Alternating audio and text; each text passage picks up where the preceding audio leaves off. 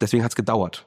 Es hat einfach sehr lange gedauert, bis ich jetzt wusste, okay, das möchte ich machen, das ist das Richtige für mich. Dann ist die Motivation aber auch komplett aus mir selber rausgekommen. Hallo und willkommen bei Campusgeflüster, dem Podcast für und mit Studierenden der Hochschulen Fresenius. Wir sprechen mit unseren Gästen über ihre Erfahrungen mit ganz persönlichen Herausforderungen, den kleinen und den großen Erfolgen am Campus und im Leben. Wir, das sind Sven Püffel und ich, Shirley Hartlage.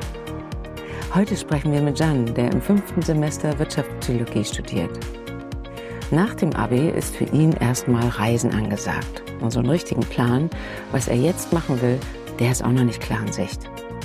Das ändert sich allerdings ziemlich schnell mit einem Anruf seines Vaters, der ihm ein unglaubliches Jobangebot macht. Jan nimmt die Herausforderung an, lernt viel Neues, profitiert und wächst auch persönlich mit den neuen Aufgaben. Und dann kommt alles ganz anders. Wie Umwege manchmal genau zum Ziel führen können und was du tun kannst, wenn du noch nicht weißt, was zu dir passt, das erfährst du von Jan in dieser Folge. Schön, dass du dabei bist.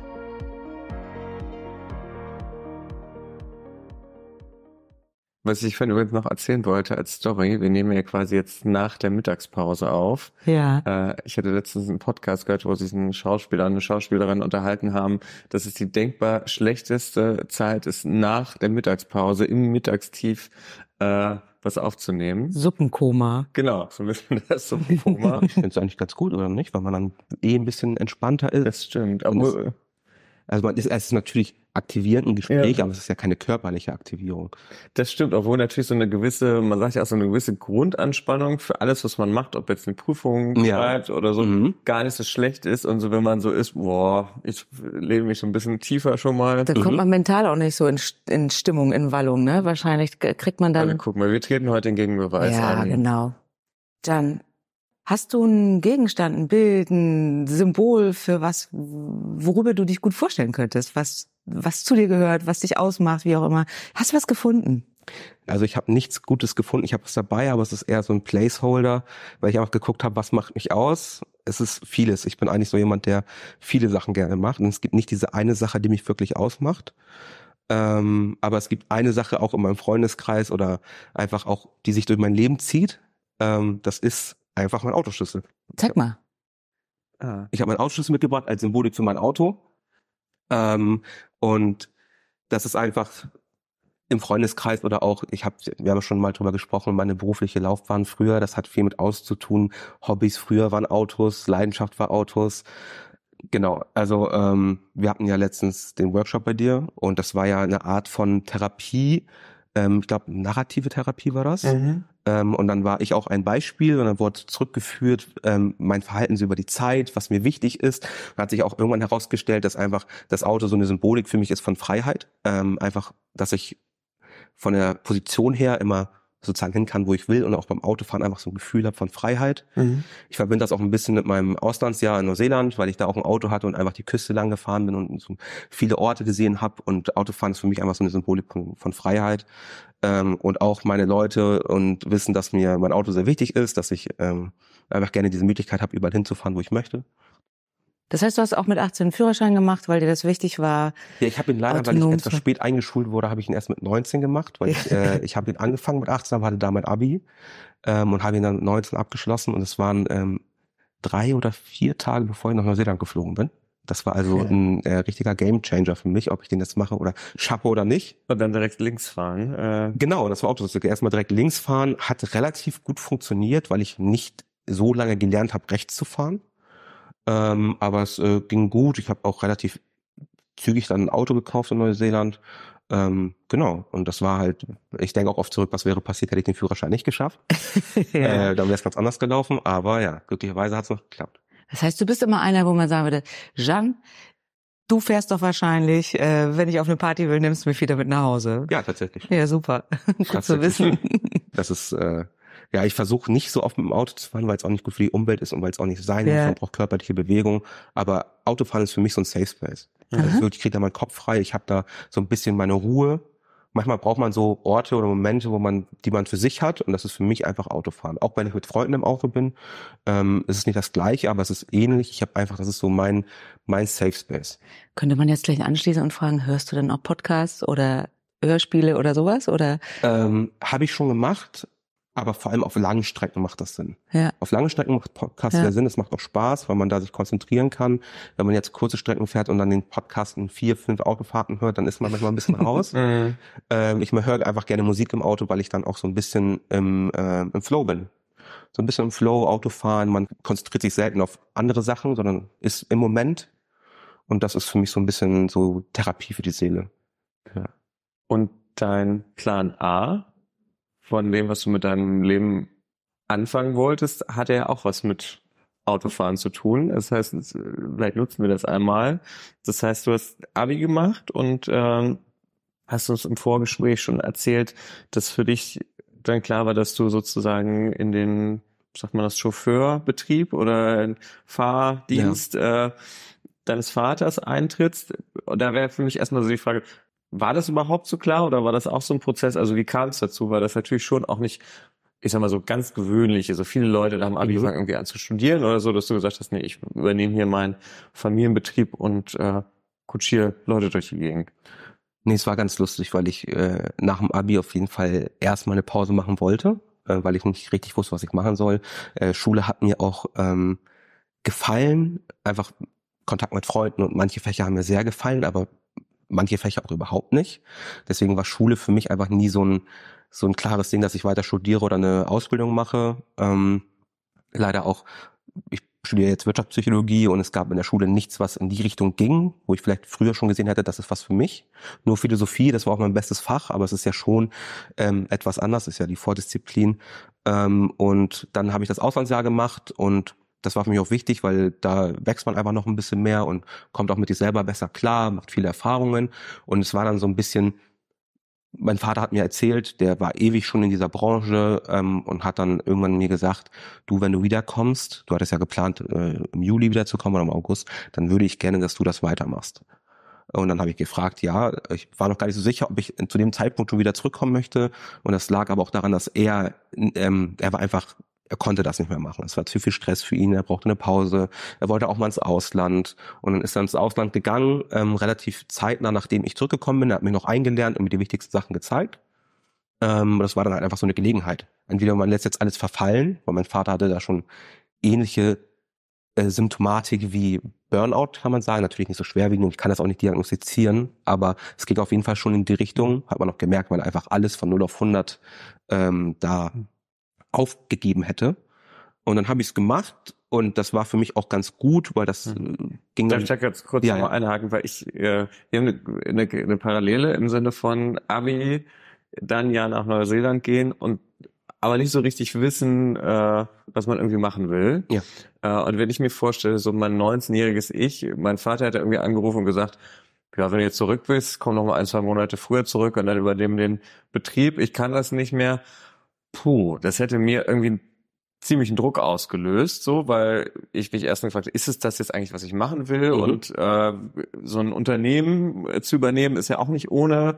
Äh, also war das für dich irgendwie so ein Selbstgänger? So, das, also deshalb frage ich dann nochmal nach, bevor wir dazu kommen, wie es dann war, dass du das übernommen hast. Aber war das für dich so glasklar, dass du das machst? Oder hast du auch für dich irgendwie erstmal überlegt, kann ich das, will ich das überhaupt? Es ist ganz interessant, weil zu dem Zeitpunkt war es überhaupt nicht klar. Es war aber, ich war nicht unter, ich war schon etwas zeitlich unter Druck gesetzt, ähm, aber ich konnte meinen Vater auch verstehen. Ähm, und deswegen habe ich mir dann gesagt, entweder es ist komplett weg oder man versucht's.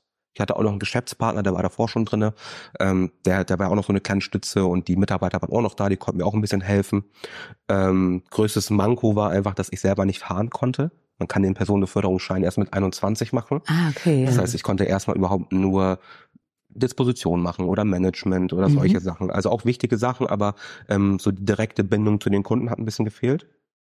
Aber es war, ähm, es war überhaupt nicht klar für mich. Ich war sehr unsicher, weil ich auch ein bisschen Furcht vor der Ungewissheit hatte. Ich wusste nicht genau, worauf ich mich einlasse. Ich hatte natürlich mitbekommen, aber eher von außen als von innen. Ähm, aber es war ähm, gut für mich, weil es auch so ein bisschen ähm, meine Persönlichkeit gestärkt hat. Weil davor war ich einfach sehr schüchtern und da wurde so ein bisschen bei mir, kam so ein bisschen mehr Ehrgeiz raus und Leistungsmotivation. Man will Sachen gut machen und hinkriegen. Und es, äh, einfach in den jungen Jahren auch schon viel Kontakt mit ähm, Geschäftsleuten oder einfach Leuten, ähm, die auch älter sind oder reifer sind, ähm, da viel Kontakt mit denen zu haben, hat einen schon geholfen auf jeden Fall. Nimmt man gerne mit. Und ist wahrscheinlich auch so ein kleiner Sprung ins äh, kalte Wasser, weil das ja auch äh, ganz neu ist. Und gleichzeitig stelle ich mir vor, bist du eigentlich der einzige Sohn Ja. oder? Ja, okay. Das heißt, du hättest auch nicht die Option gehabt zu sagen, hier, da gibt's noch jemanden, wir können das, das teilen oder so, sondern du bist das einzige Kind. Ja. Und dann ist klar, wenn du es nicht machst, dann Genau. müsste sich das eigentlich auflösen, das Unternehmen, Ja, ja, oder? Ja. Also mein Vater hat mir auch nie das Gefühl gegeben, dass das schlimm ist. hm. Er meinte nur, wenn ich das machen will, dann muss es halt zeitnah Mhm. sein. Er hat mir nie, also meine Eltern haben mir immer ganz viel Liebe gegeben und nie Stress. Auch Schule, irgendwas, nie Stress. Das Mhm. hängt natürlich auch damit zusammen, dass ich nicht aus einer Akademikerfamilie komme ja. ähm, und dass äh, mein Abitur schon äh, gut genug war. Also, Mhm. ähm, aber da war auch, also deswegen war ich da auch überhaupt nicht böse. Ich habe verstanden, okay, es gibt diese zwei Optionen von meinem Vater und beide sind für ihn fein. Was möchte ich machen? Ja. Und ich habe dann gesagt, ich mach's. Mhm. Und auch wenn es nicht allzu lange funktioniert hat, ist es auf jeden Fall eine super Erfahrung gewesen für mich. Und äh, es ist überhaupt auch, also muss ich auch mal Danke sagen, dass ich überhaupt die Möglichkeit von ihm bekommen habe. Ja, dieses Vertrauen Ja. auch, ne, dass du dieses äh, Unternehmen da Ja. führen darfst und die Verantwortung, äh, dass die die Verantwortung auch an dich Mhm. gegeben haben und so. Ja, Ja. okay. Du hast das dann wie lange gemacht? Ich habe das dann Pi mal Daumen etwas mehr als ein Jahr gemacht. Als ein Jahr. Ja, oder ungefähr ein Jahr. So. Ja.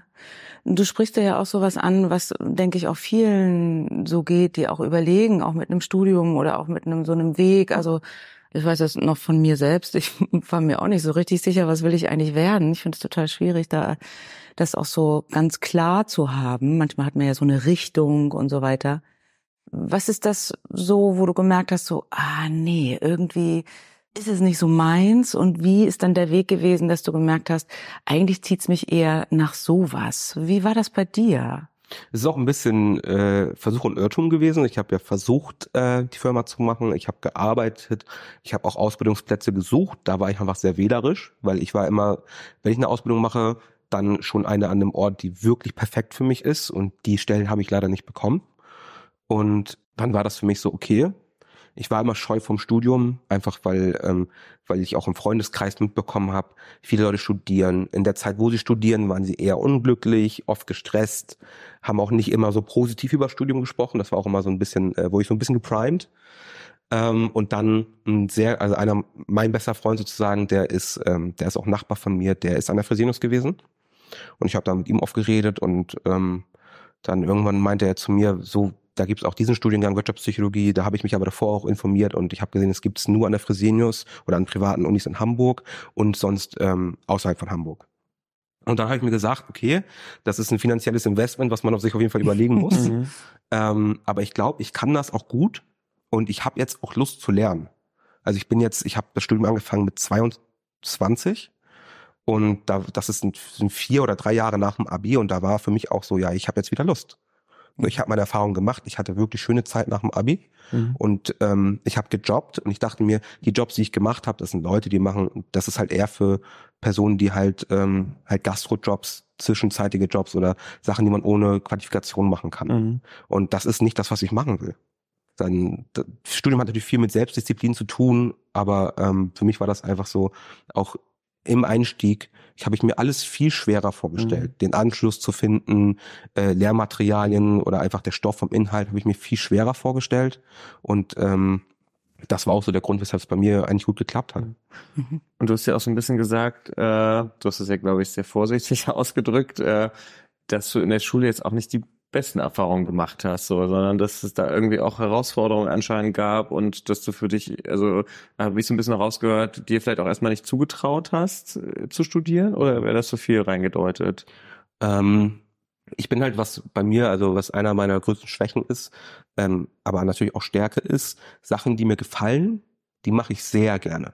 Bin Mhm. ich sehr gewissenhaft und äh, sehr diszipliniert und ehrgeizig. Sachen, die mir nicht so gut gefallen, da bin ich dann auch tendenziell etwas faul. Mhm. Und das ist dann einfach in der, in der Schule, spiegelt sich das gut wieder, in Fächen, Fächern, die man gerne mag und Fächern, die man einfach nicht so gut mag. Mhm. Ja.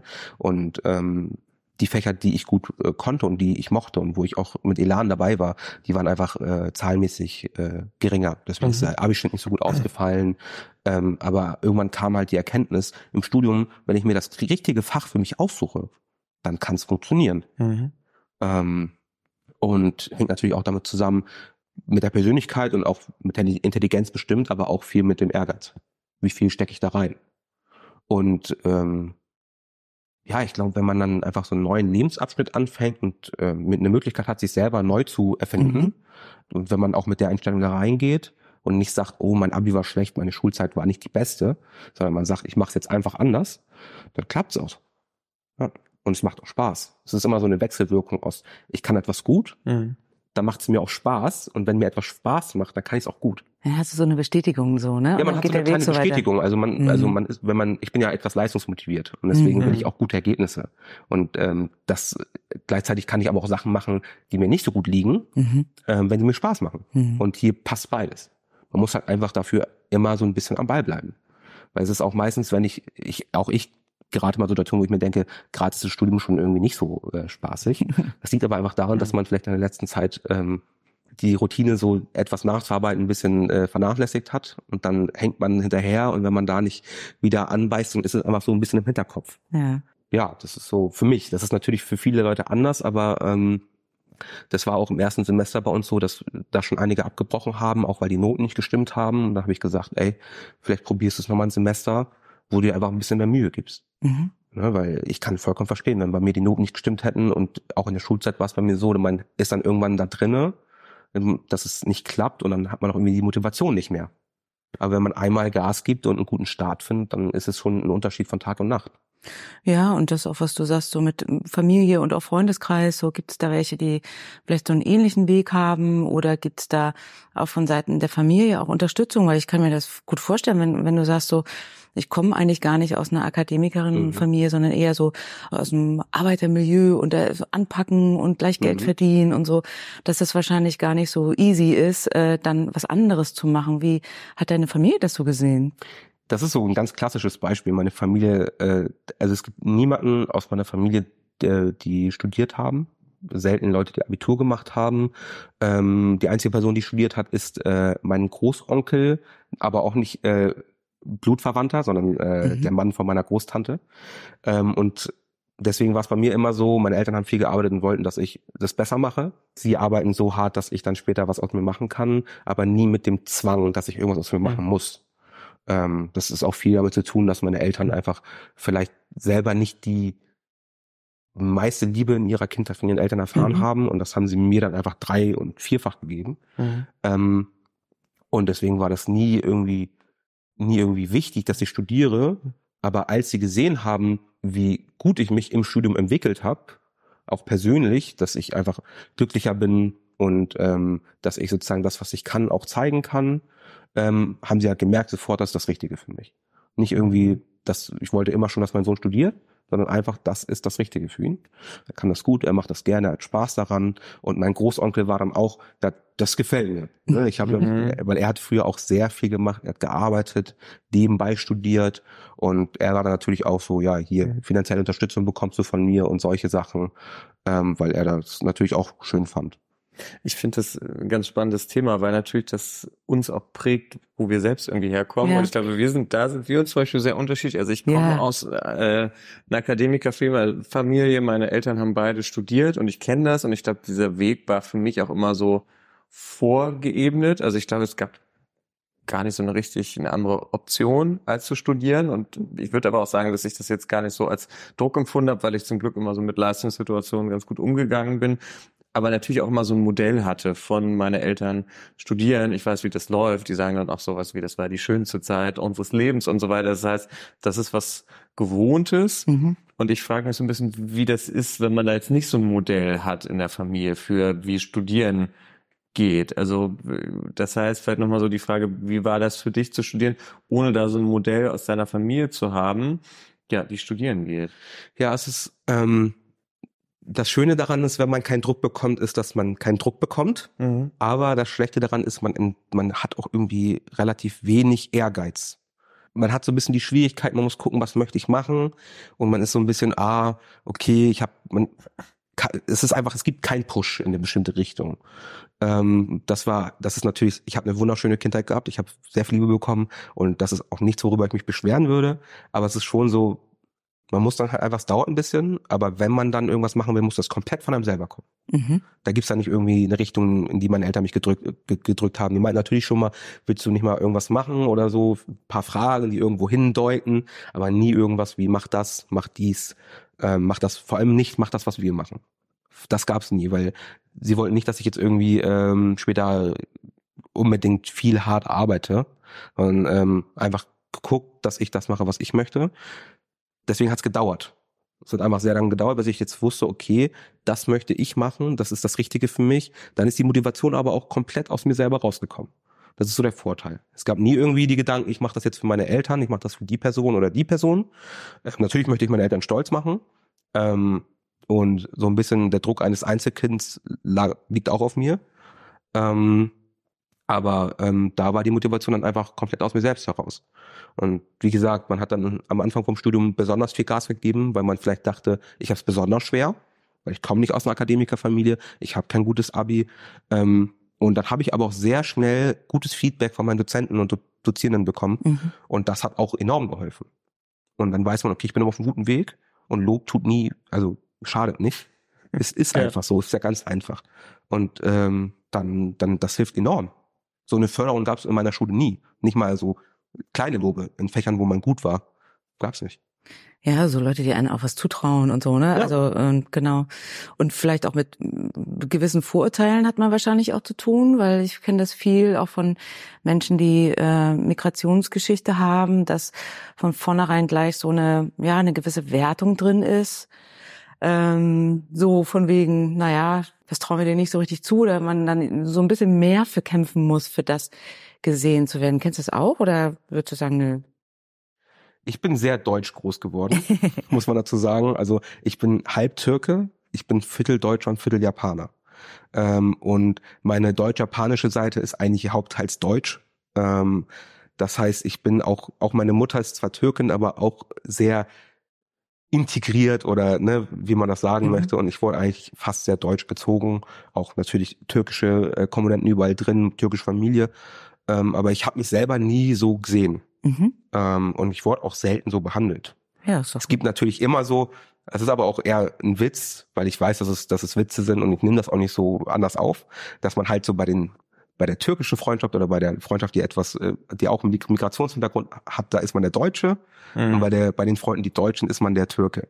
Ja. Das ist aber überhaupt nicht schlimm, weil ich nehme das, ich bin stolz drauf. Ich nehme die mhm. Vorteile von allem, die ich kriegen kann, nehme ich raus und äh, der Rest schmeiße weg. Mhm. Ähm, und hier habe ich nie, nie irgendwelche Vorteile erlebt. Das habe ich ganz, ganz spannend. Äh, ihr kennt wahrscheinlich auch Linda Zervakis, das ist so eine ehemalige ja, Tagesschausprecherin, die hat so griechische Wurzeln ja. und die sagt genau das Gleiche. Sie sagt, bei den Griechen ist immer die Deutsche, mhm. bei den Deutschen ist immer die Griechin. Mhm.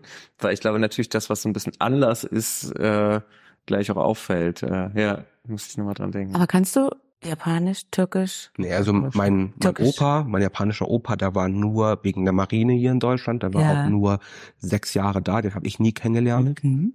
Ähm, Japanisch kann ich überhaupt nicht. Ich habe es mal versucht in der Schulzeit zu lernen, in der sechsten so Klasse. Einfach, glaube ich. Ja, ist nicht so ja, einfach. gar nicht so gut, wie man es gerne möchte, aber ähm, Türkisch kann ich etwas. Das ist aber auch ähm, zurückgegangen einfach mit den Fremdsprachen, die man in der Schule gelernt hat. Und wenn man dann im Umfeld nicht viel Türkisch spricht, dann geht das zurück.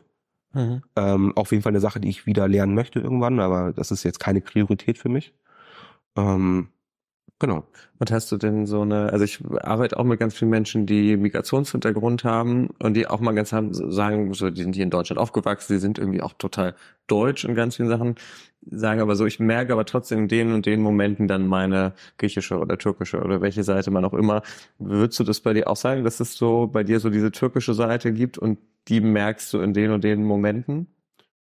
Ja, also ich bin, das ist ganz lustig, weil ich bin eigentlich sehr, ähm, ich bin sehr kontrolliert und ruhig Aber es gibt Momente, wo mein Temperament einfach rauskommt. Und das Mhm. ist dann meine türkische Seite, würde ich Mhm. sagen. Wie sieht die denn aus beim Autofahren wahrscheinlich? Auch beim Autofahren kann es dazu kommen. Das ist aber auch vor allem, weil der Kontrast sehr stark ist. Ich, ja. Im Autofahren macht mir sehr Spaß. Ich habe da meine Ruhe, mir geht's gut. Wenn irgendwas passiert, dass diese Ruhe stört, Mhm. dann kann es sein, dass ich mich mal schnell aufrege. Ja. Aber das muss schon wirklich viel passieren. Es gibt so ein paar Kleinigkeiten, die mich wirklich sehr schnell reizen können. Und dann kommt so das Temperament ein bisschen raus, aber das geht dann auch schnell zurück, wenn ich dann Mhm. merke, oh, Aha. Ja, aber nicht ähm, sonst essen. Ja, ich bin, äh, ich esse gerne, ich koche gerne und da türkische Küche ist äh, auch so eine Sache, wo ich war, wo ich merke, kann nicht objektiv die beste Küche der Welt sein. Für mich ist es sie. Mhm. Ähm, ja, und äh, was gibt's noch so? So bestimmte Werte vielleicht, die aus der türkischen Kultur mit reinkommen, wo du sagst, ach, die finde ich eigentlich toll. Das ist lustig, weil ich, äh, da würde ich sagen, so wertetechnisch, auch was mein Vater mir so ein bisschen gegeben hat, ist eher so vielleicht in japanische Richtung. Ja. Ähm, das ist einfach so, also einfach Respekt und Höflichkeit sind ganz wichtig, dass man jedem Menschen mit Respekt und Höflichkeit begegnet, ähm, nicht in einem, in einem gezwungenen Maße, sondern einfach von vom ersten Moment aus, wenn ich jetzt jemanden treffe, immer Mhm. respektvoll und höflich sein. Ich dulde nicht alles. Wenn mir jetzt dann kein Respekt oder keine Mhm. Höflichkeit zurückgegeben wird, dann ist das so.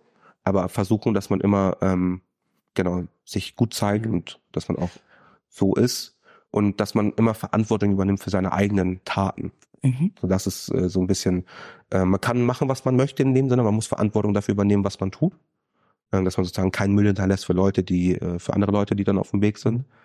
Ähm, das ist so ein bisschen, was mir wertetechnisch mitgenommen, mitgegeben wurde. Ehrlichkeit, ähm, ja, Aufrichtigkeit, sowas.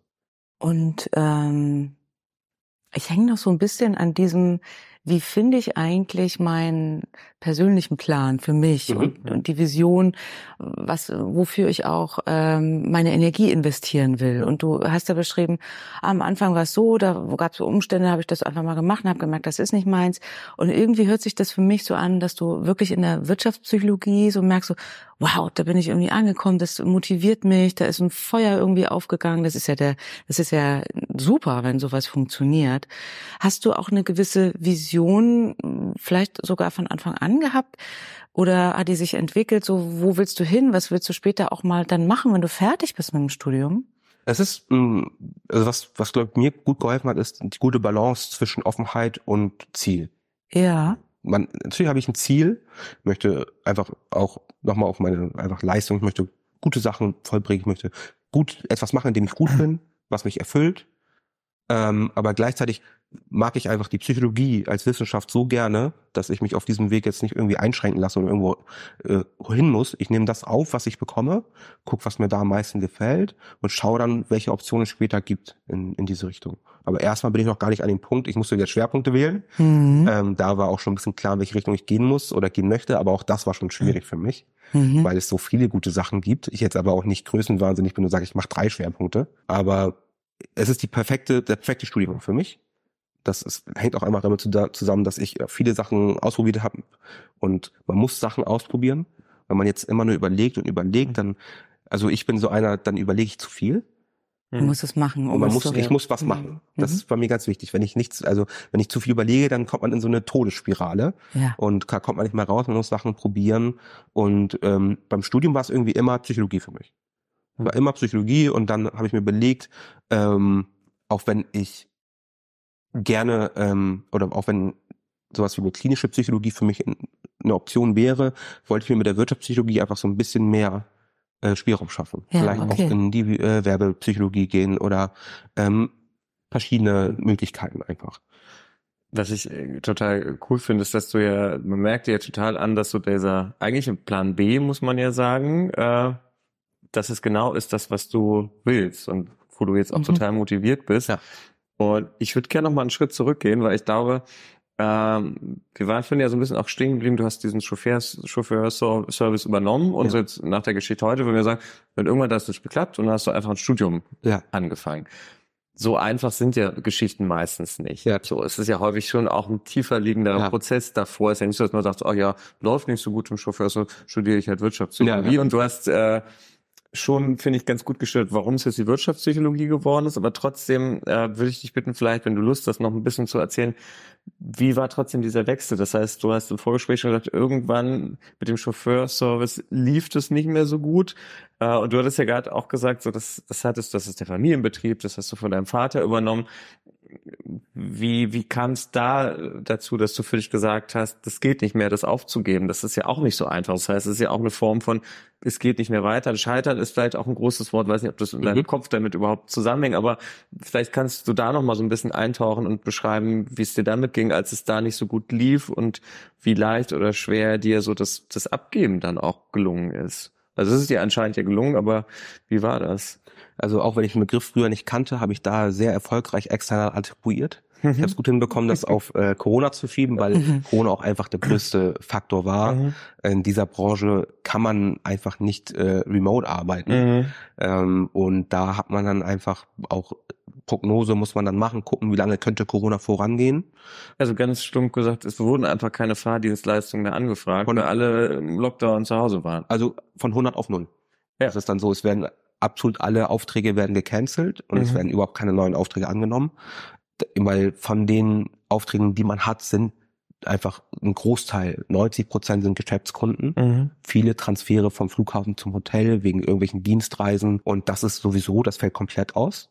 Und das wird auch nicht besser, weil die Leute einfach gut damit klarkommen, mhm. über Zoom oder über digitale äh, Medien diese Konferenzen zu halten und diese Treffen mhm. abzuhalten, weil sie auch unglaublich viel Zeit und Geld sparen. Mhm.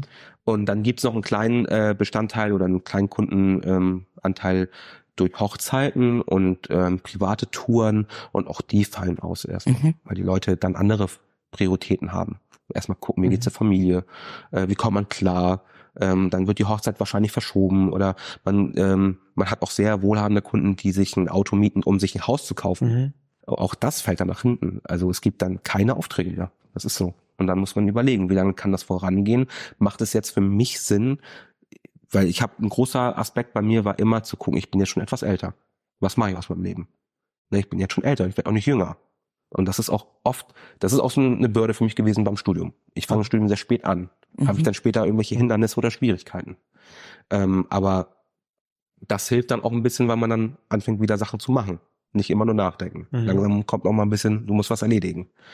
Ähm, und dann habe ich mir gedacht, okay, es lohnt sich nicht für mich. Mhm. Das Geld ist schön, aber wenn das nicht klappt, dann habe ich wieder nichts. Ne? Und ähm, auch wenn es Spaß macht, nichts zu tun jetzt ein Jahr macht keinen Spaß. Ähm, und dann habe ich das einfach komplett abgegeben, habe gesagt, ich fokussiere mich jetzt auf was Neues ähm, und habe dann erstmal ein bisschen gejobbt, ähm, geguckt, was es so für Möglichkeiten gibt, studiumtechnisch mhm. und dann äh, auch erstmal wieder nach Ausbildungsplätzen geguckt. Mhm. Und dann irgendwann war es immer für mich, ich habe meine Optionen, ich habe jetzt das meiste probiert. Mhm. So. Ausbildungsplätze, die, die ich bekommen könnte, sind nicht das, was mhm. ich mir vorstelle ähm, arbeitstechnisch, ich will nicht einfach weiter irgendwelche Jobs machen, die mir nicht unbedingt mhm. Spaß machen. Ähm, ich probiere jetzt sozusagen noch eine Sache aus und das ist das Studium. Das hört sich so ein bisschen für mich so an, als ob du dir auch immer wieder so Ziele gesetzt hast. Alles klar, das prüfe ich jetzt ab und dann mache ich da vielleicht einen Haken und das prüfe ich jetzt ab. Mhm. Also wir hatten das schon mal, Sven, ne? In so, also wie viel Plan brauche ich? Auch für mich als Fahrplan, was prüfe ich, um auch ein bisschen Sicherheit zu haben, so, weil das ist ja auch schwierig, so, oh, alle Optionen und ich weiß gar nicht so richtig, wo ich jetzt andocken kann. Das hört sich so ein bisschen für mich so an, dass es dir gut getan hat, dir selbst auch immer wieder so Ziele und Abfragen zu stellen, ah, das ist es nicht und das ist es und, und so ein bisschen auch täglich vielleicht auch so eine Routine zu haben, wo es längst geht für dich oder? Ich hm. brauche unbedingt eine Routine, das ist ganz wichtig für mich. Hm. Ich brauche unbedingt immer, ähm, das muss jetzt keine komplett durchgetaktete Struktur sein, aber ich brauche ähm, eine gewisse Ordnung, um auch gut zu funktionieren. Und es war dann einfach, also man probiert halt aus. Und man mhm. guckt, das ist es nicht. Mhm. Es ist jetzt zu dem Zeitpunkt, wo ich nach Ausbildungsplätzen gesucht habe und wo ich ähm, gejobbt habe, also nach alles, was nach der Firma mhm. passiert ist, das war, da war ich jetzt nicht unbedingt in einem besten Space. Also nicht, mhm. das ist jetzt nicht meine beste Zeit gewesen, mhm. weil ich überall gemerkt habe, eigentlich ist es das nicht. Ja. Ne, man versucht es trotzdem, wenn man irgendwas machen will, und dann merkt man, das ist es auch nicht. Also du warst plötzlich wieder auf der Suche. Also genau. du hattest erstmal ja. was gefunden, ja. was irgendwie auch gepasst hat, ja. und plötzlich ist das so fast über Nacht weg ja. durch ja. Corona. Ja. Äh, Und dann warst du erstmal am Suchen und auch am, am Genau. Struggeln, ja. Ja, das ist aber auch, also im ersten Moment ist man auch ein bisschen froh, weil wenn man so eine Firma hat, dann muss man auch konstant erreichbar sein und man muss sich um Sachen kümmern, die man gar nicht so wirklich auf dem Schirm hat, Mhm. weil alles, was man tut, hat Auswirkungen und Ja, ja. als Selbstständiger ist das nicht so einfach. Ja. Ähm, deswegen erstmal ist man auch ein bisschen erleichtert. Ja, und auch diese Rolle, also du warst ja wahrscheinlich 19 oder 20, Genau. als du da irgendwie so einen Familienbetrieb Ja. übernommen hast. Also ich, Ja, wenn ich mich manchmal so vorstelle, so als 20-Jähriger, jetzt will ich mir das langsam mit 38 vorstellen, aber so mit 20, oh, ja, und vor allen Dingen hattest du Personalverantwortung auch? Waren da mehrere Ja, Mitarbeiter? wir haben, also in der Branche ist das so, dass tendenziell gibt es viele Unternehmer, die eher kleine Betriebe haben. ja. Einfach weil man ähm, so einen riesen Fuhrpark und viel Personal, ähm, dadurch, dass die Fluktuation an Aufträgen so groß ist, nicht immer managen kann. Und Mhm. auch nicht finanziell. Und deswegen ist man so, wir hatten jetzt, äh, wir hatten zwei Festangestellte, Okay. dann ähm, äh, zwei Geschäftsführer sozusagen, zwei Partner und dann hatten wir drei Autos. Und das ist auch, äh, das ist auch so, glaube ich, der, der Durchschnitt. Mhm. Ähm, und dann ist es so, wenn man große Aufträge hat, was auf jeden Fall auch passiert, dann äh, ruft man halt Unternehmer an oder Ah Subunternehmer. ja, okay, dann. Genau, dann Okay. ähm, gibt man so ein, man gibt die Aufträge nicht ab, aber man bucht die Subunternehmer dazu. Der Auftrag geht noch immer über mich und ähm, die kommen aber nicht so häufig. Das sind dann, Mhm. das sind dann große Fische und dann hat man aber wieder äh, eine lange Zeit, wo man kleinere Aufträge hat, die man auch gut mit einem kleinen Fuhrpark und wenig Personal managen kann. Und ähm, deswegen ist die Personalverantwortung ähm, schon da gewesen. Und da bin ich auch gut drin gewesen, dass ich gucke, was brauchen meine Leute, Mhm. dass sie glücklich sind und dass ähm, sie auch Lust haben, den Job zu machen. Und da kommt man auch immer Kompromisse finden. Ne? Immer auf Augenhöhe reden, Kompromisse finden und dann halt ab und zu, wenn es sein muss, muss man sagen, du, das muss jetzt gemacht werden, ähm, aber nie komplett au autoritär da irgendwie vorgehen. Ähm, aber das ist halt das Schöne, das mir geholfen hat, mit Leuten umzugehen. Ja. Ne? Dass man ähm, einfach auf, auch mit 19 schon, auf Augenhöhe mit Leuten redet, die sehr viel im Leben erreicht haben ähm, und sehr viel mehr Erfahrung haben als ich. Das Mhm. gibt auch so einfach fürs Selbstbewusstsein ähm, sehr viel. Ja.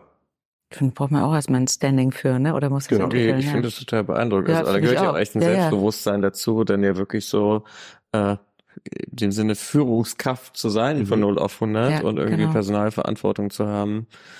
Ähm, ich weiß nicht, ob das eine gute Zeit wäre für die Dos und Don'ts. Ja, ich glaube, das war eine gute Zeit. Ja, Ja. weil du gerade ja schon so ein bisschen dabei warst, Mhm. zu erzählen, was hat dir vielleicht irgendwie auch geholfen in dieser Phase. Und die Folge mit dir dreht sich ja also ein bisschen auch um das Thema, wie finde ich so meinen Weg? Äh, Mhm. Was hast du uns da mitgebracht an Dingen, die einem vielleicht dabei helfen können oder auf die man auch aufpassen sollte? Also es gibt keinen eindeutigen Weg. Das ist erstmal das Wichtigste. Alles, was ich jetzt sage, kann für mich klappen, muss aber nicht für Mhm. jeden klappen.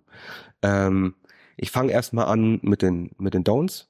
Da ist auf jeden Fall wichtig, man sollte nicht zu sehr auf Leute im Umfeld hören. Natürlich ist es wichtig, sich Meinung zu holen.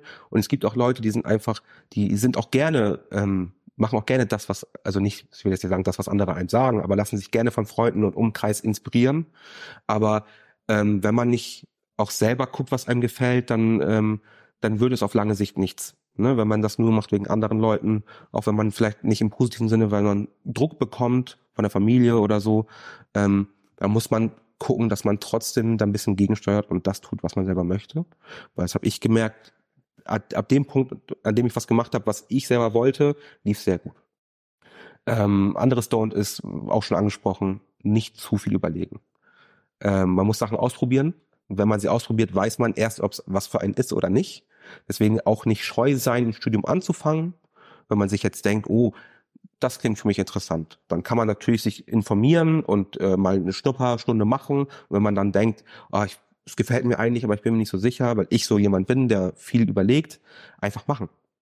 Dann hat man vielleicht mal ähm, ein Semester studiert und es war nichts für einen. Dann kann man aber vielleicht schon mal sehen, Studium an sich gefällt mir, das Fach aber vielleicht nicht. Ne? Und dann kann man sich noch umentscheiden, aber jetzt nicht irgendwie ähm, die Zeit aufschieben und gucken, ach, das ist dann sich selber auch einreden, vielleicht, das ist nicht das für mich, das ist nichts für mich. Viel probieren ist für mich einfach der beste Schritt gewesen, voranzukommen. Gucken, was gefällt mir wirklich nicht, wo kann ich mit Gewissheit sagen, das ist es für mich, das ist es nicht. Ähm, ja, und das war es eigentlich auch schon. Das sind so die wichtigsten Dinge an den Don'ts. Und die Do's gehen auch so ein bisschen daraus einher. Ähm, kleine Ziele setzen. Das ist wichtig. Ziele setzen, die man erreichen kann, auch wenn es nur geht. Ich möchte mich jetzt, ich habe gerade mein Abitur gemacht, sich dann schon mal sagen, vielleicht ist man wirklich so motiviert, dass man sagt, ich möchte direkt studieren. Sich Zeit nehmen. Also man sollte nichts über, übereilen.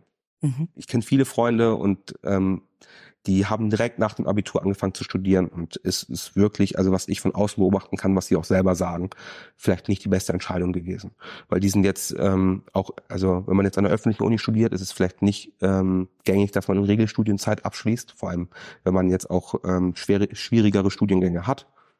Man schiebt viel auf, was man gerne gemacht hätte nach dem Abitur ähm, was man einfach in der Zeit des Studiums nicht unbedingt hinbekommt und das belastet einen. Ähm, deswegen nehmt euch die Zeit oder man sollte sich die Zeit nehmen, die man braucht, ähm, bisschen ein Gefühl dafür haben, wann man, äh, schwer zu formulieren. Ich habe ja gesagt, man sollte auch Sachen tun, man sollte mhm. nicht zu sehr überlegen, aber man sollte halt auch ähm, sich nicht übernehmen. Mhm. Das ist mhm. wichtig. Man sollte sich nicht übernehmen, man sollte ähm, nichts erzwingen. Mhm. Auch wenn man Sachen ausprobiert und wenn man was macht, muss man auch ähm, nicht unbedingt äh, jetzt sagen, ich mach, ich mach das jetzt für immer, ich muss da jetzt weitermachen, sondern das ist so das bisschen das Schöne an, an dem Machen, ist auch, dass man jetzt danach sagen kann, okay, das ist es nicht. Jetzt vielleicht erstmal das oder vielleicht erstmal eine Pause, ich habe das ausprobiert. Ähm, man sollte keine Scheu haben, seinen eigenen Weg zu gehen. Weil das ist auch ein bisschen das, was ich beobachte bei anderen Leuten, wo ich dann auch sage, okay, das ja. ist ein schönes Vorbild, das sind Personen, die haben viel gemacht mhm. und sind jetzt glücklich mit der Entscheidung, die sie getroffen haben, aber auch nur, weil sie mit Gewissheit sagen können, das ist das, was mich erfüllt. Deswegen so ein, so ein, so ein Du ist auch, ähm, nimm dir deine Zeit, mach deine Erfahrung, die du machen willst und ähm, vor allem in Bezug auf Studium, studiere, wenn du denkst, du bist bereit für Studium und studiere das, was wirklich das Richtige für dich ist. Hm. Denn ich kenne auch Leute, die können alles machen und sind allem gut, aber das ist nicht jeder von uns. Mhm. Das ist auch leider nicht der Großteil von uns. Ähm, und es ist auch immer das Schönste, wenn man sieht, dass Leute wirklich mit Leidenschaft dabei sind. Das macht, also es ist einfach schön zu sehen, wenn die Leute auch ähm, Bock drauf haben. Mhm. Und das ist halt bei den meisten der Fall, die halt auch jetzt Leute, die davor schon eine Ausbildung gemacht ja. haben oder selber gearbeitet haben, da sieht man immer, die sind so ein bisschen mehr dabei, mhm. weil die noch, weil die die Zeit hatten davor. Und ich finde, das widerspricht sich ja gar nicht zu sagen, sich Zeit lassen und trotzdem einfach mal machen. Also ich, ich glaube, äh, ich hatte auch zwei Jahre Abstand zwischen Abi und Studium und für mich war das total gut, diese zwei Jahre Abstand zu haben, was anderes zu machen. Äh, ich hätte vermutlich was ganz anderes studiert direkt nach dem Abi und wahrscheinlich wäre es nicht das Richtige gewesen. Also ich glaube so, dass man, wenn man ein bisschen Zeit auch dazwischen hat, für sich eher mehr selektiert, was will ich wirklich und äh, einfach auch noch so ein bisschen erwachsener wird, so, äh, ja. Ja, und ich finde, zu diesem Erwachsenen sein oder auch ähm, sich, also mehr ins Machen zu kommen, der hilft die Erfahrung ja auch, neu anzufangen mhm. und zu merken, es passiert nichts Schlimmes, wenn ich meinen Weg verändere. Ne? Ja, und ja. da brauchen wir ja auch eine gewisse Gelassenheit, also einerseits Vorbilder, ne, die, äh, an denen man sich orientieren kann und sagen kann, okay, so wie die Person, so möchte ich eigentlich das auch gut machen, das finde ich gut und gleichzeitig aber auch dieses Machen, also es passiert nichts Schlimmes und man kann immer wieder auf Ressourcen zurückgreifen und dann ist es eben was anderes, aber es ist auch nicht schlecht. Aber diese Lücke zu lassen, ist ja gar nicht so. Aber das ist doch ein wichtiger, wichtiger Punkt. Ich glaube, viele Leute wollen immer den geraden Weg gehen. Und ja. wenn ich natürlich Abi, Studium, genau. ist, aber dann ist natürlich auch die Angst total groß, was ist, wenn ich diesen Weg äh, verlasse? Was passiert dann Schreckliches? Und dein Weg ist ja schon immer mal wieder ein Abkommen, ein Zurückkommen, einen anderen Weg mhm. einschlagen und trotzdem fährst du in die richtige Richtung. Und das ist, glaube ich, macht das Leben auch viel entspannter, weil du ja weißt, selbst wenn jetzt mal was nicht klappt oder ich mal da links oder rechts abbiege, irgendwie finde ich mal einen Weg. Und Leute, die glaube ich immer denken, ich muss immer auf diesem geraden Weg bleiben, die fahren natürlich auch total mhm. ängstlich, wenn wir jetzt wieder bei der Autofahr ja, ja, genau. Ja, richtig. Ja, bei mir war das auch so, dass ich einfach sehr viel Sorge hatte, dass ich jetzt einen Weg einschlage, der nicht der richtige für mich ja, ja. ist. Und dass ich dann meine Zeit oder meine ja. Energie verschwende. Aber das, solche Sachen gehören dazu. Diese mhm. Erfahrung muss man machen. Ähm, und, und dann macht man solche Erfahrungen und denkt sich, okay, es hat nicht geklappt, aber irgendwie habe ich ein gutes Gefühl dabei. Ich weiß jetzt, ich, äh, das ist einfach nicht das für mich. So diese Gewissheit in dem Aspekt ist wichtig.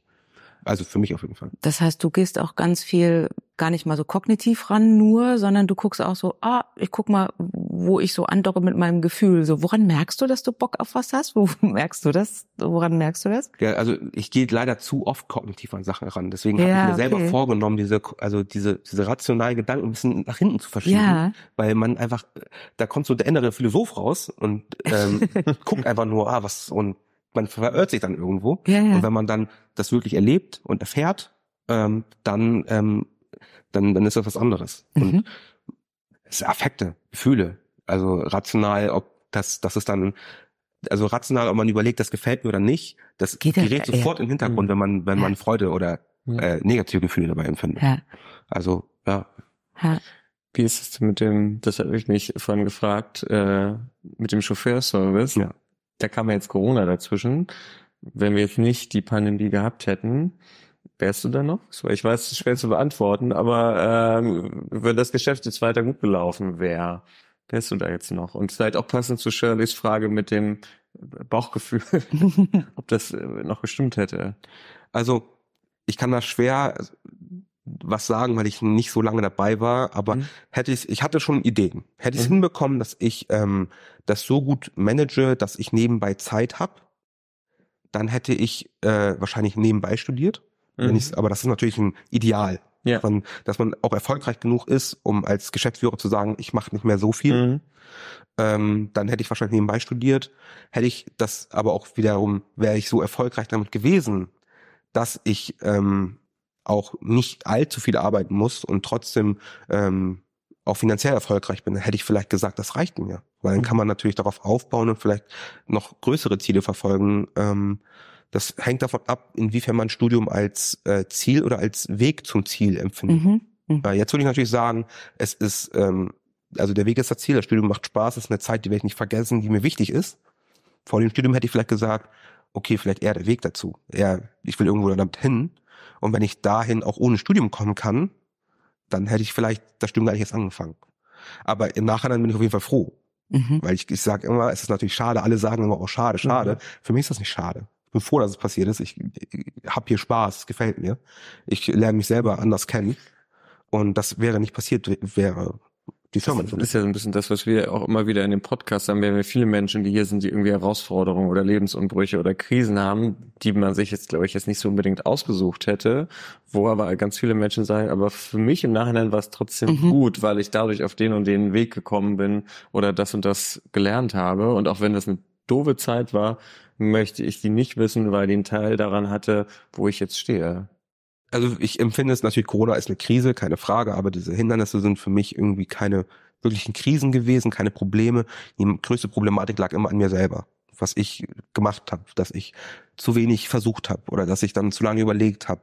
Und ähm, ich habe halt immer versucht zu gucken, was kann ich besser machen. Mhm. Weil diese Umwelteinflüsse, die kann man meistens schwer beeinflussen. Vor allem Corona nicht. Man muss halt gucken, was macht man selber daraus. Und ähm, deswegen auch dieser Aspekt mit dem Verantwortung übernehmen für einen selber. Man muss halt gucken, was, was daran verursache ich? Was kann ich an mir ändern? Was kann ich beeinflussen?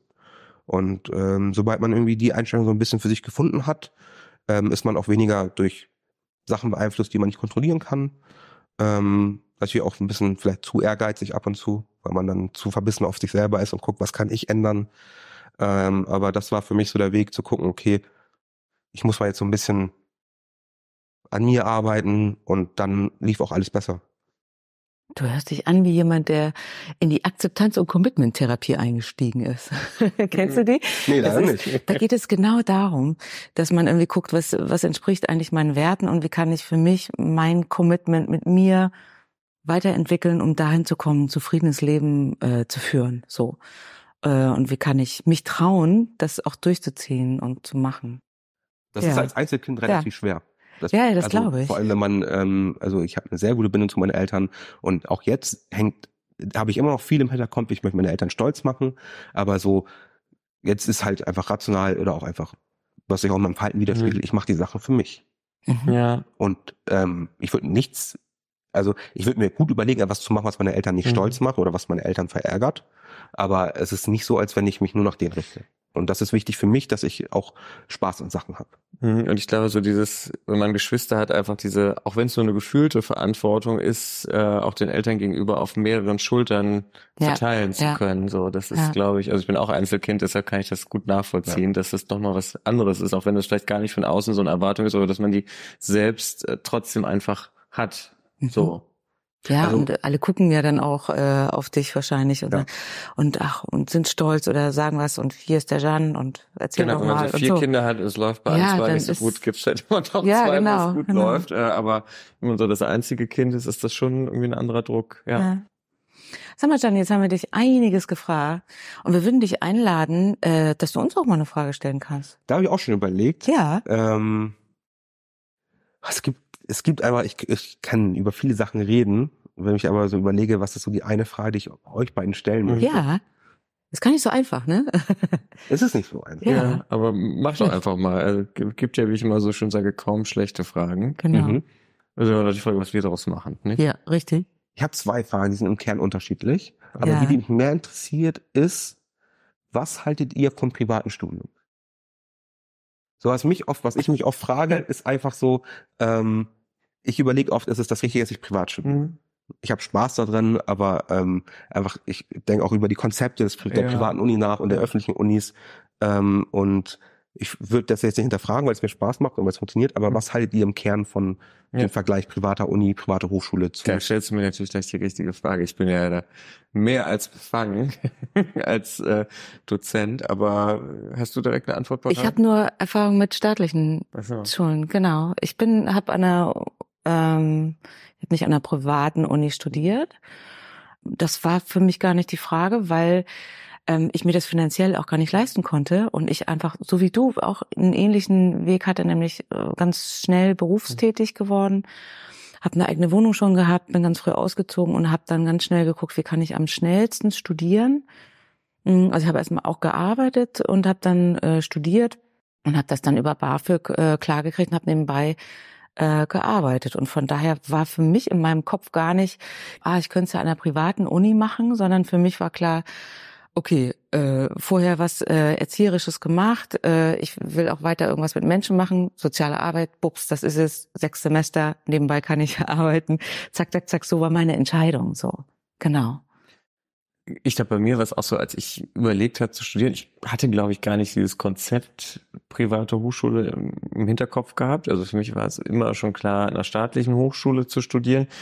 Ich stehe jetzt aber schon seit über zehn Jahren auf der anderen Seite. Das heißt, ich bin seit zehn Jahren Dozent und erlebe natürlich auch das System private Hochschule und ich erlebe irgendwie Menschen, die privat studieren. Und ich glaube, für mich hat das, hätte das, wenn ich jetzt nochmal die Zeit zurückdrehen könnte und diese Erfahrung aber mitnehmen könnte, ähm, würde ich einerseits, glaube ich, ein bisschen zurückschrecken aufgrund, glaube ich, des finanziellen Drucks so. Äh, ich glaube wahrscheinlich durch dann vielleicht auch Kredite und Unterstützung meiner Eltern, vielleicht wäre das irgendwie auch gegangen, aber ich glaube so, das ist schon auch nochmal eine andere Hypothek, was ich so bei vielen Studierenden auch mitbekomme, einfach zu wissen, ein Semester kostet so und so viel tausend Mhm. Euro, äh, wenn es dann mal nicht so gut läuft, so, das ist schon gerade das Thema, was du gesagt hast, einfach mal anzufangen und zu studieren und dann wieder aufzuhören, ist natürlich, wenn ich staatlich studiere, vielleicht auch doof, wenn ich dann ein halbes Jahr oder Jahr verliere, aber wenn ich privat studiere, kostet mich das natürlich auch viel Geld. So, das ist so, also ich finde, dass so Mhm. einerseits äh, bringt das so eine Ernsthaftigkeit und einen Druck rein, glaube ich, so im Vergleich zum Studium, wo ich denke, ich bezahle nicht viel dafür.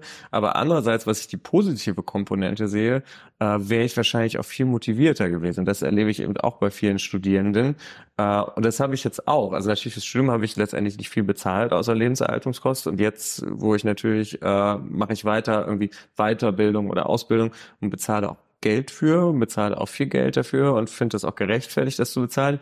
Aber ich sitze natürlich mit einer ganz anderen Motivation drin. Wenn ich da für einen Kurs, weiß ich nicht, irgendwie 300, 400 Euro am Tag bezahlt habe, sitze ich da ganz anders drin. So Und ich finde, das ist einerseits das, was auch im positiven Sinne ein Motivator sein kann, dass ich sage, wenn ich dafür Geld bezahle, dass ich sage, ich nehme ja auch alles mit, was ich brauche und verarbeite das ganz anders. Äh, Und das wäre wieder was, wir sagen, okay, das hat auf jeden Fall einen Vorteil, neben, neben den Vorteilen, die, die glaube ich, auf der Hand liegen, dass man irgendwie in sehr kleinen Gruppen auch ja, ist. so Das ist familiärer, ne? familiärer, ja. Mhm. Obwohl das so ein Aspekt wäre, äh, dass ich schon auch sehr genossen habe, in so einer großen, anonymen Uni so ein bisschen unterzugehen. So, ich glaube, das war die Frage, auch wie man sozialisiert ist. Mhm. Also ich komme aus so einer Kleinstadt, wo jeder jeden kennt und jeder über jeden spricht. Und äh, da fand ich es ganz schön im Studium auch in so einer anonymen Masse versinken zu können und nicht direkt wieder so auf den Präsentierteller zu Mhm. sitzen. So. Und ich glaube, das ist so, da muss man, glaube ich, auch für sich gucken, mag ich das irgendwie dann auch mal in die- in die Anonymität abzutauchen oder mag ich das eher, dass ich einen sehr direkten Kontakt habe, dass ich eine kleine Gruppe habe, dass da ein gutes Klima ist. Ja. Überlegst du nochmal ein zweites Studium zu machen an der Stadt? Nein, weil ich einfach, ich habe ja gar nicht die Option. Ich habe Ja, ja, so einen okay. schlechten Abischnitt, dass ich niemals Psychologie studieren könnte. Ja. Ähm, und äh, ich bin, natürlich kann man da auch irgendwelche Verzerrungen haben, die, ne, selbst wer die nicht Verzerrung, das, ich, mir gefällt sehr gut. Ja, ich sehe immer viele, viele ja. Vorteile, Ja. ähm, weil einfach diese Nähe zur Uni da Ja. ist. Ich bin Ja. gerne hier, ich bin gerne im Unterricht, ich mag fast alle meine Dozierenden, Mhm. ähm, ich mag fast alle meine, meine Kommilitonen. Mhm. Ähm, natürlich einfach, gibt immer Differenzen, aber ich bin gerne Mhm. hier. Ich, es ist einfach auch die Nähe zu Mhm. der, zu den Ja. Dozenten und das Ja. Gefühl, dass die Dozierenden auch wollen, dass ich hier erfolgreich bin. Ja. Ähm, und wie gesagt, dieses Feedback am Anfang im ersten Mhm. Semester war Ja. für mich sehr wichtig. Ja, für dich wäre das halt wahrscheinlich auch total doof gewesen an so einer staatlichen Ja, ne? Uni, wo es irgendwie keinen interessiert, äh, was du machst, Ja. äh, dass du genau das gebraucht hast und wahrscheinlich deshalb auch äh, so eine private Hochschule für dich Mhm. perfekt war. Also ich habe ja eh immer so eine, äh, baut immer mehr so eine Schicksalstheorie das auf, dass ich so sage, irgendwie hat alles immer so seinen Sinn. Seinen Sinn und und wahrscheinlich Zweck, genau ja. war das für dich genau richtig, weil du einfach dieses direkte Feedback, diesen nahen Kontakt einfach gebraucht hast, um dabei zu bleiben und so eine Motivation erst aufzubauen. Es gibt Momente, in denen ich auch gerne, wie du schon sagtest, dieses anonyme in der Masse versinken auch gerne mal hätte, weil ich auch diesen Leistungsdruck teilweise Mhm. habe. Ähm, aber den hatte ich in der Schulzeit. Mhm. Dieses anonyme Versinken war da bei mir präsent und das hat mir nicht geholfen. ja. Und ich glaube, wenn ich es jetzt ab und zu mal haben könnte, würde ich es gerne machen. Aber all, over, overall ist es so ganz gut für mich. Mhm. Man kann es sich ja nicht aussuchen. Aber Nee. Okay. John, wie war's für dich? gut. Zeit verging schnell. Zeit vergeht schnell, ne? Ich mach's Ja. auch immer so, ja. Ja. Wie ging's euch? Und das ging's auch gut. Ich finde es ja immer sehr schön, so andere Geschichten einzutauchen und du hast uns da gut mitgenommen. So. Mhm. Vielen Dank, dass du da warst. Gerne. Danke dir fürs Zuhören heute. Wenn dir der Podcast gefällt, dann empfehle ihn gerne weiter und abonniere Campusgeflüster, damit du keine Folge verpasst. Und solltest du selbst ein Thema haben und willst deine Erfahrungen hier in diesem Podcast teilen, dann melde dich bei uns. Wir sagen bis zum nächsten Mal.